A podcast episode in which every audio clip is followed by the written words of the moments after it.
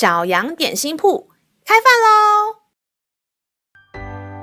欢迎收听小羊点心铺，我是智慧欧姆蛋。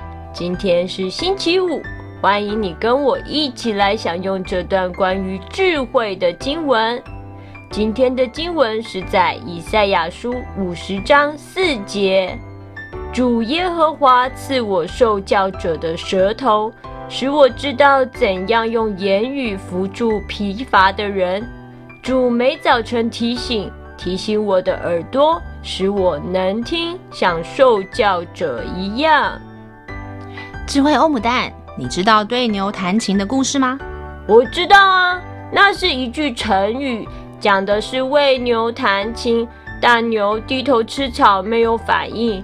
比喻说话做事不看对象，向不懂道理的人讲道理是没有用的哦。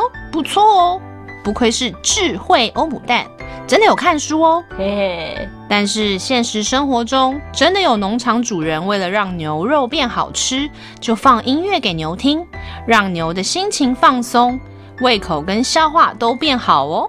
嗯。当我们听轻快的音乐的时候，心情会雀跃；听舒缓简单曲子的时候，就会缓和放松。这就是音乐的力量，或者说是声音及话语的力量。真的耶！所以，当我们谨慎言语，开口总是说出造就人的话语，也能够帮助到听见的人哦。咩，杨老板悄悄话。亲爱的小朋友，我们的言语是充满力量的。赞美能够让人开心，安慰能够帮助忧伤疲惫的人。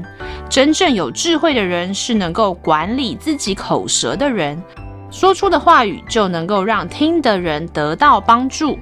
而智慧是从神来的，敬畏神就是智慧的开端。求上帝时刻提醒我们该说的话，一起当个有智慧的人吧。让我们再一起来背诵这段经文吧，《以赛亚书》五十章四节：主耶和华赐我受教者的舌头，使我知道怎样用言语扶助疲乏的人。主每早晨提醒提醒我的耳朵，使我能听，像受教者一样。《以赛亚书》五十章四节：主耶和华赐我受教者的舌头。使我知道怎样用言语扶助疲乏的人。主每早晨提醒提醒我的耳朵，使我能听，像受教者一样。你都记住了吗？让我们一起来用这段经文祷告。亲爱的天父，你是智慧的泉源，你的话语充满能力。求你用你的话提醒我，让我所说的都能从你而来。